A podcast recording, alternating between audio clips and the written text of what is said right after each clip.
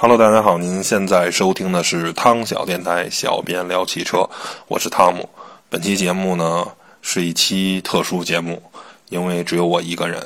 嗯，老许和墨轩他们没有来录音，为什么呢？因为我现在在出差，因为工作的原因呢，没有办法和他们两个人一起带给大家这期节目。呃，这期节目的主题呢，我们就是来讲讲2015年汽车圈都发生了哪些大事，我们给它盘点一下，啊，把这个带着大家吧，回顾一下2015年的这个汽车圈嗯，可能这些观点呢，我说出来呢，大家也许您认同或者您不认同，嗯，但是呢，这都不重要，还是一直像我所说的，这不重要，嗯，因为它只是代表我的观点，甚至都不能代表汤小电台。甚至不能代表小编聊汽车，只是代表汤姆我一个人的观点。那咱们现在就不说废话，按照咱们网上很多媒体整理出来的这些啊资料，我们聊一聊。呃，整个2015年汽车圈都发生了什么？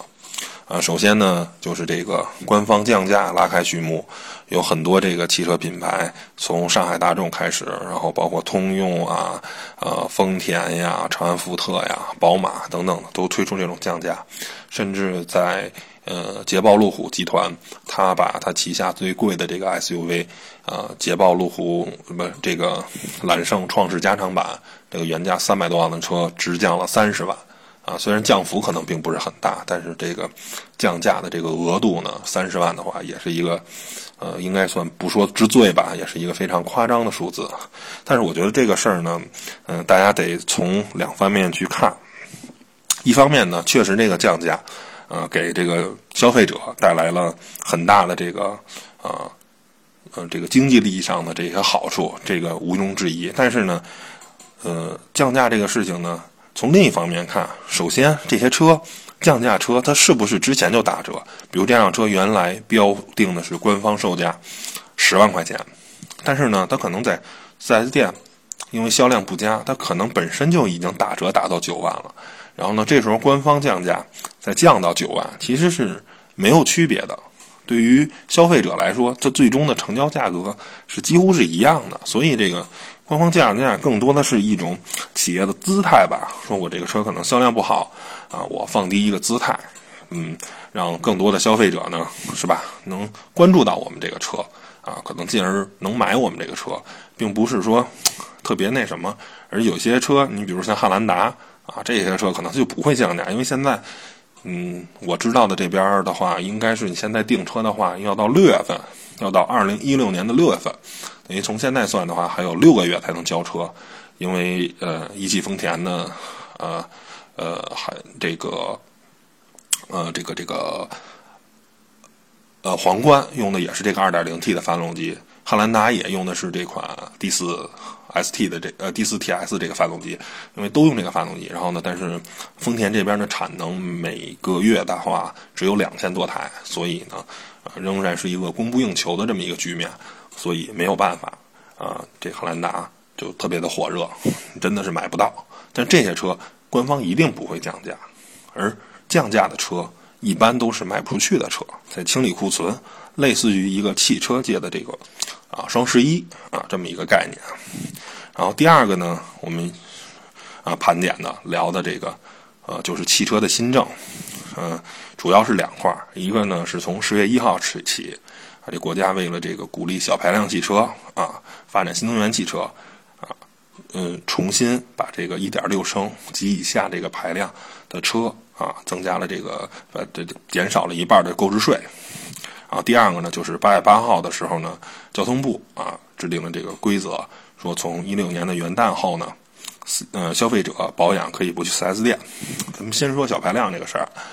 嗯。我个人认为啊，就是小排量发动机已经成为了一种啊，甭管业内说是潮流也好啊，趋势也好，这个东西是毋庸置疑的。小排量发动机在全球未来的十年、二十年都会是主流。不管这些四缸的或者三缸那些车，没法跟六缸车、跟八缸车去比平顺，但是因为排量税的这个原因，而且是非常明确的，那。大家只能搞小排量发动机，而且像中国这种新政，是吧？甚至要到一点六，T 以下，就类似于像宝马 i 八那种 1.5T 的车，那就肯定会享受这个非常好的这种啊这种新能源的这种政策，那没有办法，所以那所有厂商就肯定不遗余力的全部去研究这个小排量发动机啊。那反正对于自然吸气的粉丝，对于这些大排量的粉丝，那来说这就是一个很可悲的事儿。那对不起，您要买这些车，那您就得多掏钱，而且以后还有可能是。可能也没有这些车可买了，因为全世界也只有美国跟中东，啊，在排量税上面几乎是没有的。而这些国家占领这个汽车市场，相对来说已经是一个非常饱和的状态。而像中国呀、印度啊、俄罗斯这些新兴市场，才是未来影响整个汽车行业走势的这么一个市场。所以非常的尴尬，没有办法。第二，我就想说新能源车，因为现在北京市这个新能源啊政策啊。新能源车随便开啊，然后这个摇号也非常那什么。但是我想说，首先新能源电池的这种衰退啊，因为它就是锂电池嘛，大家用手机都知道，锂手机用个两三年，那个电池的衰退是特别严重的。原来可能同样的电量可以用两天。啊，两年以后可能就用一天了。那你这个车本身，你想一般的平民级的，类似于北北汽的什么 E 幺五零啊这些车，很多的车的续航只有一百五十公里到两百五十公里之间。如果五年以后，你的衰退就剩一半了，那您的续航也就剩一半了。你想一个车如果只有一百公里的续航，那你这辆车几乎就是不可用的。而且还有一个就是在冬天这种低温环境下的使用。啊，如果你还是一个本来就一百公里，然后呢又再掉个百分之二三十，就已经剩一个七十公里了，那你每天上下班的一个通勤都是问题啊。所以我还是一句话，在人类没有解决发电，是吧？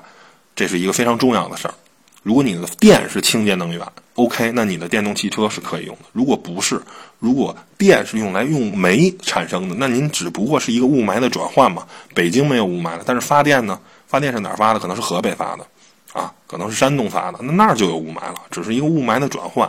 雾霾还是产生了。第二呢，就是电池那种储存的问题，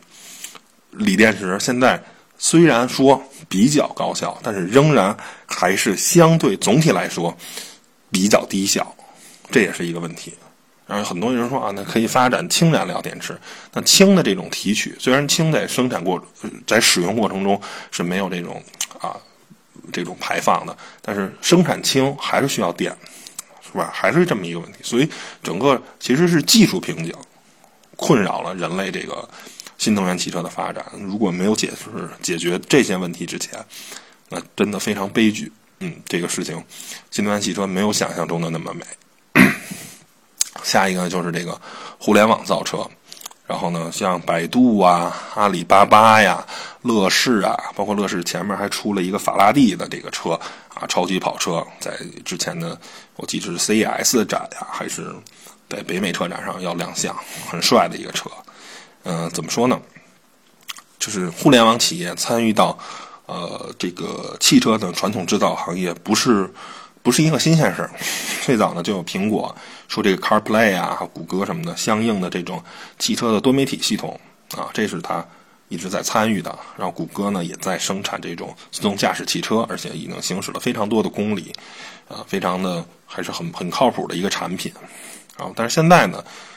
基本上再参与到啊这种互联网造车的大部分还是这种新能源汽车，他们比较多。为什么呢？因为传统的汽车制造是非常复杂的。你想，一个汽车它有很多种部件去组成，有动力系统的发动机啊，有变速箱，有轮胎，还有这个座椅，还有多媒体系统，还有各种各样的塑料的覆盖件儿，就是很多很多东西。它涉及的产业链特别特别多。每辆车是由啊，可能是十几个或者几十个相关的这种行业，上万个部件组成的。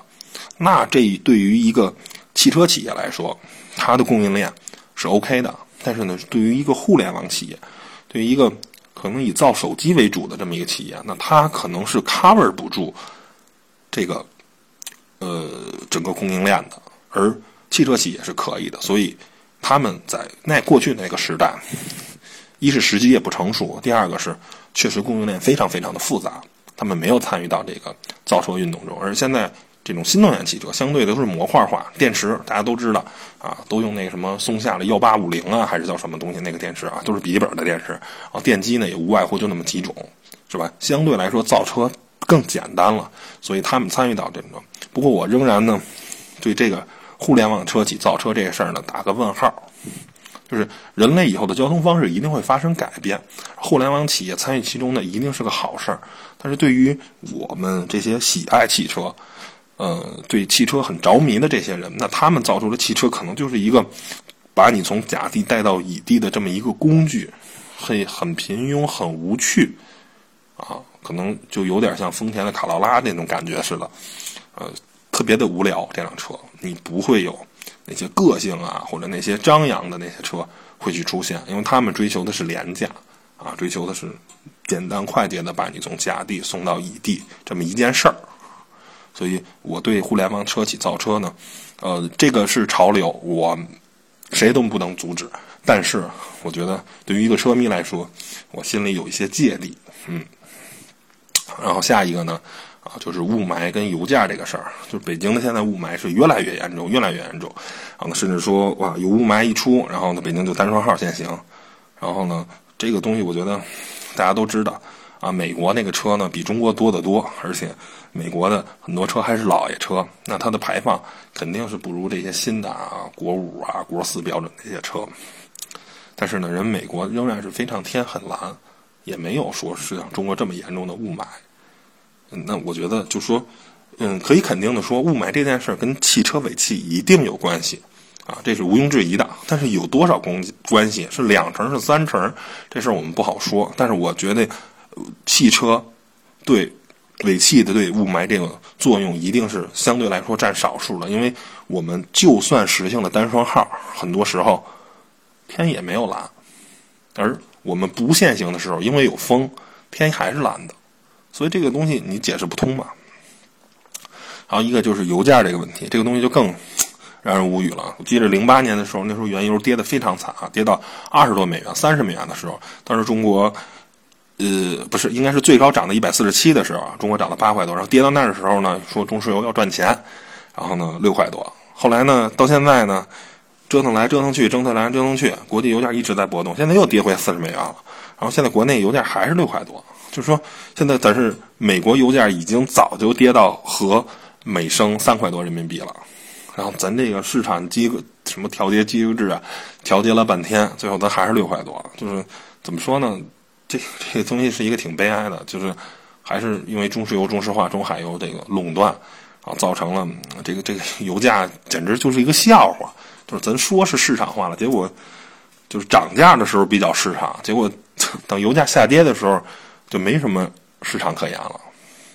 下一个呢，呃，说的是这个大众的这个排放门啊。嗯，大家一直呃收听我们汤小电台的节目的人都知道，我是一个奥迪的粉丝，我比较喜欢奥迪，但是对大众挂 Volkswagen、挂 Volkswagen、挂 VW 标的大众，其实呃没有太多的情感，嗯，不是特别的喜欢。但是关于这个排放门的事儿，我是。呃，相对来说比较站在大众这个这这方面的去支持大众，有两个原因，一个就是大家可以记得的，若干年前，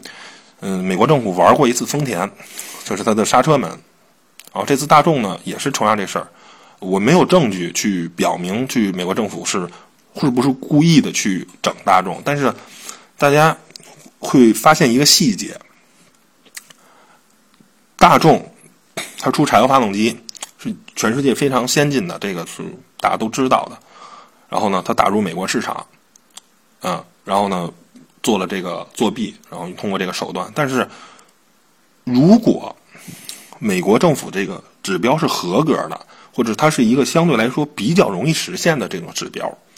啊，为什么他们自己没有发动机呢？就是你可以看到，通用跟福特，它没有在生产小排量涡轮增压发动机。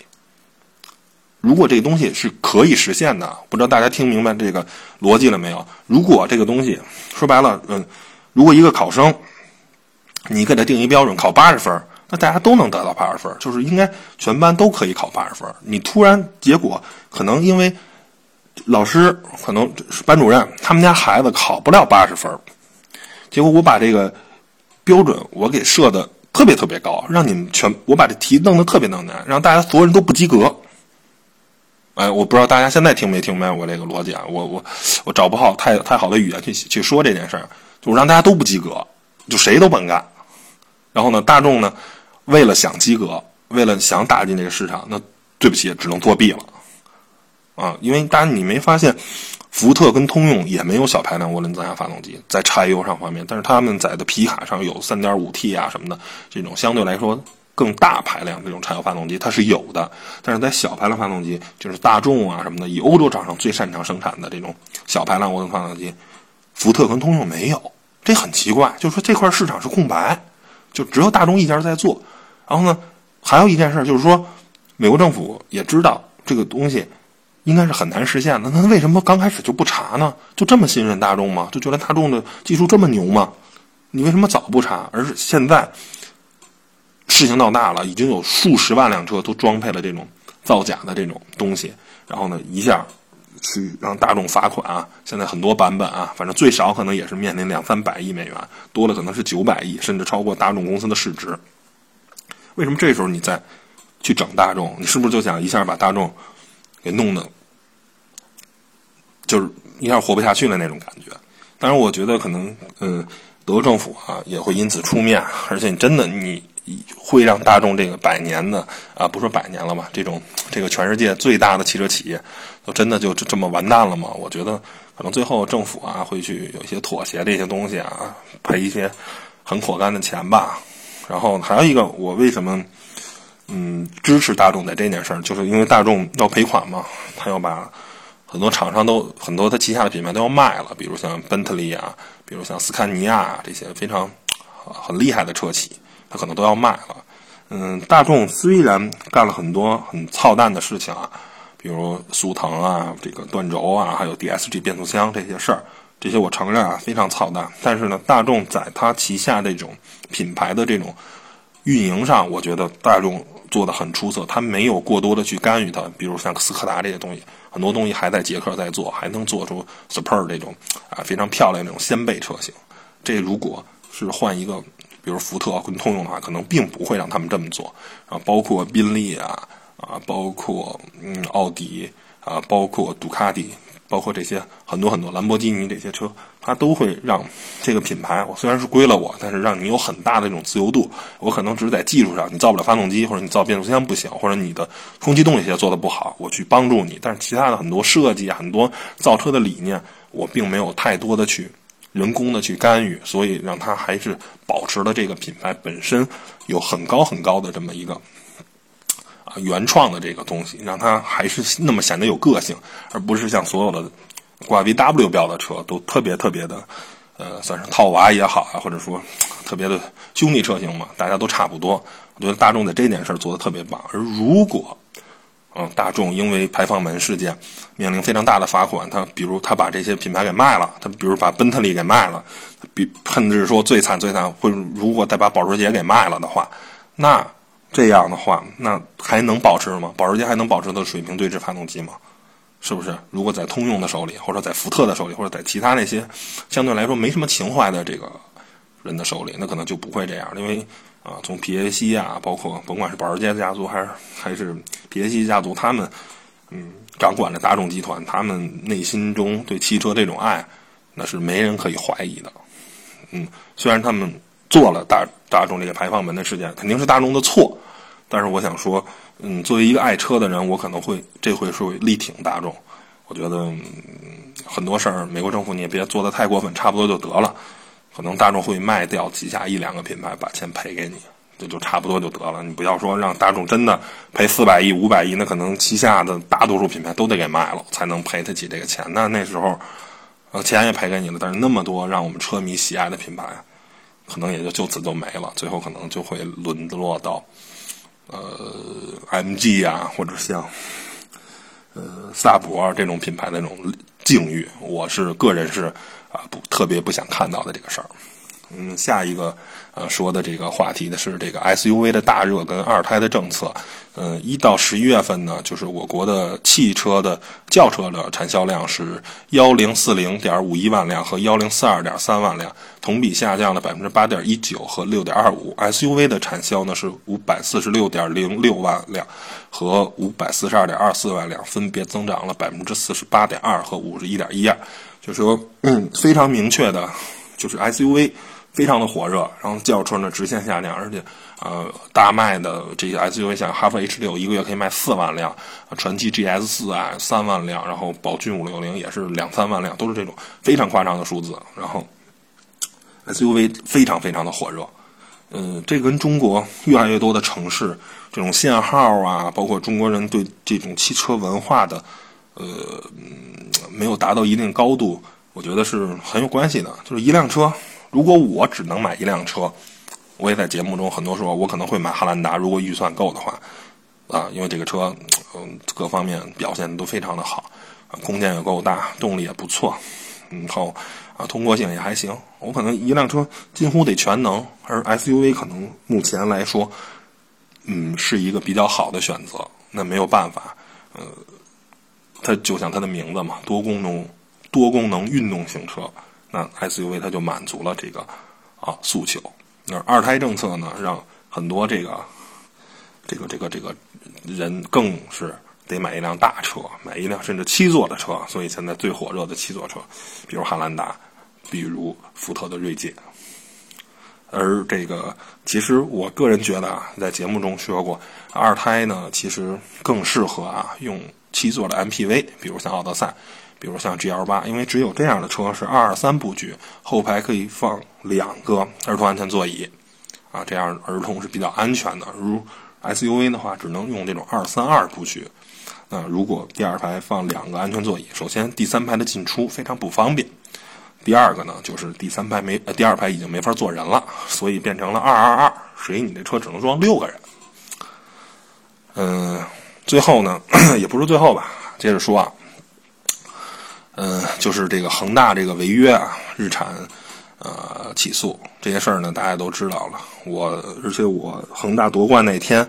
我其实就在广州啊，我现在也在广州。嗯，因为本来呢应该是印着东风日产启辰 T 七零啊这几个字样，但是呢恒大呢给他印了恒大人寿这么一个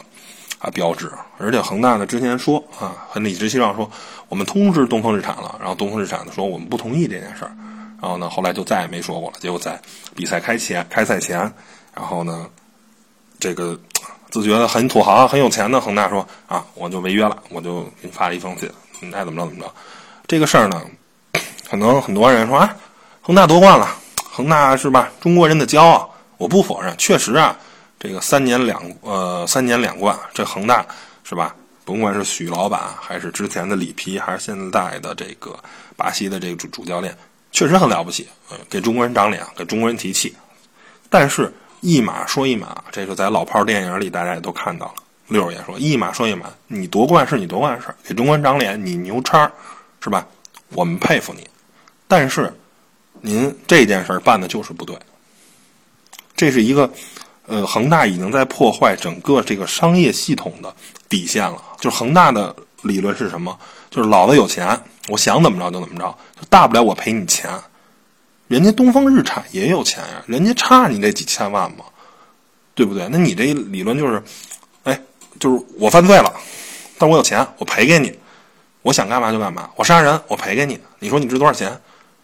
当然我说的可能有点过，有些啊绝对了，有些这个啊这个这个算算是有点啊说的有点过了。但是呢，它理论上就是这个理论。那其实。商业的基础就是这种契约精神，就是一方愿意买，一方愿意卖，一方不愿意卖，那一方就不能买；一方不愿意买，对方也不能卖，是吧？你不能强买强卖，或者说不能我有钱就想胡作非为，这是非常不对的。我觉得法院，因为现在东风日产已经起诉这个呃这个广州恒大了，我觉得。法院应该是支持东风日产的这个诉讼，而且甚至还要对恒大进行惩罚性的这种罚款，是吧？比如本身应该是赔两千万，甚至我要惩罚你五倍，我要赔，你要得你得赔一个亿，我觉得这个就是不能开这个先河。那如果他开了这个先河，这对整个中国的这个啊，本来咱们这个国家现在就很多人不讲诚信，为了赚钱就可以胡作非为。那如果恒大这个胡作非为再成功了，那我觉得对很多中国人的那种价值观都是特别不好的这个影响。嗯，然后呢，剩下我再看点别的。这个是从一家媒体看到的，然后再看看其他媒体有没有总结出来这个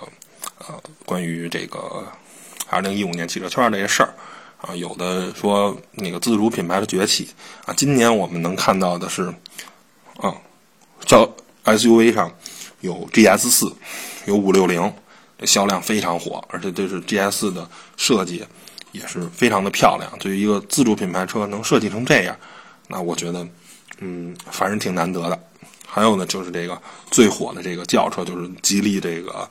啊博瑞，这个确实，整个这辆车，那我觉得，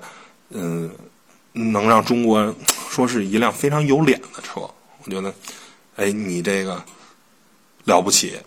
吉利。原来当年生产什么美人豹啊，或者是什么黑金刚啊，还是什么，就是那些看着那些山寨的夏利那些车，但是现在你可以生产像博瑞这种车了，啊，觉得也得感谢沃尔沃吧，他们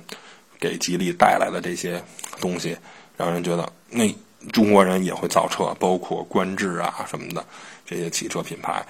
越来越给。让让我们就觉得，哎，中国人自己造的车也很靠谱。虽然有些方面我得说，比如虽然我们一直很力挺长城吧，但是长城在 H 九这个事儿上，我觉得就是你最大的问题是什么？你逆向研发，你不正向研发，那后果就是 H 九这个变速箱啊什么的，包括什么的，就是。丰田这么做了，但是你没你没明你没研究明白丰田为什么这么设计这个车，只是丰田把这车一二三四五这么造出来了，我也五四三二一反着给推回来。但你没明白我为什么这儿用一，这儿用二，这用三，这用四，这用五，你没搞明白。结果你造了一辆车，你可能在 H 六上这种车问题不大，因为人们对它的诉求不多，看着有面儿空间大，仅此而已。你到 H 九这种啊。逆向普拉多，那我需要越野了，我需要面对这种严苛的路况的时候，完了，出现问题了，发现逆向研发这件事儿不靠谱。其实很多时候还是得正向研发，你只有在正向研发这个投入不断的多，然后这样出，你才能或者说我有问题，或者说我可以去找到问题。哎，我出了这儿一个出了事儿，因为我正向研发，我知道我明白哦。这块这么改就行了。你那逆向研发，你没明白？我哪儿都是按照丰田的设计做的，那为什么这儿就不行呢？你你因为你不是正向研发，你就不明白，是吧？就跟考试似的嘛。我自己一点一点学，是吧？这公式套错了，我能明白哦，这儿错了，这儿数步骤不对，我重新做一遍，这题你就做对了。您那就是抄别人的，那别人应该这得题得五分这不这道题应该答案是五。结果那哥们算错了，写一四，你也就写一四，啊，人家那哥们儿人家明白，一看哦这儿写错了，哎，人就变成五了，你不明白呀，是不是？就是这么一个简单的道理。你没你不会做这题啊，人家写什么你就是什么。嗯，还有还有一个挺惨的事儿呢，就是嗯八幺二很多这个车啊，在这个这场灾难中就。化为灰烬了，然后，而且还有很多车好像要流入到这个市场中。我觉得这事儿真的怎么说呢？挺不好的吧？反正我觉得，嗯，作为主机厂啊，作为各大车企，你应该去坚决去杜绝这种事情的发生，不然的话，嗯，挺悲哀的。我觉得是吧？你对你品牌是伤的很大的。嗯，还有最后说一个，就是说，呃，今年车企的高管的变动也很大，有是因为反腐的，有主动的辞职的，比如前两天官制的那个墨菲也辞职了。反正怎么说呢，就习大大上台了以后呢，确实反腐这个力度非常大。然后汽车圈呢，也不用说，肯定很脏，因为这东西，凡是有钱的地儿嘛，就肯定有贪污、有腐败，这些就甭说了。我也希望，反正这些车企的高管，我不我。并不讨厌他们拿高工资。比如你一个车企，你是吧，盈利很好，你给他自己开一份很高的工资，我觉得这是一个合理的事儿。那我每年假如帮公司赚挂把帮国家赚了一百个亿，那我一人一个月一年的这个年薪开个几千万，这不是一件很过分的事儿。那没有我的领导，那可能这厂子就亏损了。是吧？而且像在汽车这么充分竞争的行业中，是吧？它并不是说，你比如中石油的老板一年一年公司挣了一百个亿，然后你拿几千，我觉得这你没有本事，因为谁坐在那个位置，只要你是一个垄断的企业。